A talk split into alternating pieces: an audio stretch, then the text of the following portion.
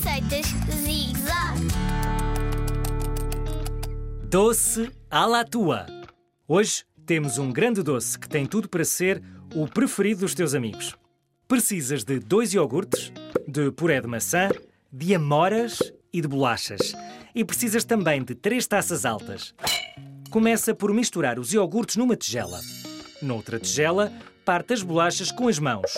Depois lava muito bem essas amoras e coloca uma colher de puré de maçã no fundo de cada taça.